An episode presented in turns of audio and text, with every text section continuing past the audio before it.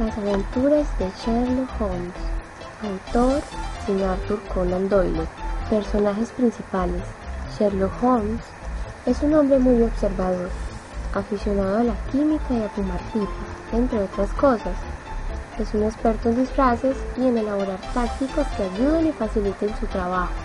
Vive en Baker Street y su mejor y único amigo podría decirse que es Watson. Watson es doctor y está casado y es ayudante de Holmes. Admira la manera que tiene Holmes de pensar y a veces intenta imitarlo. Está un poco regordete y suele llevar sombrero.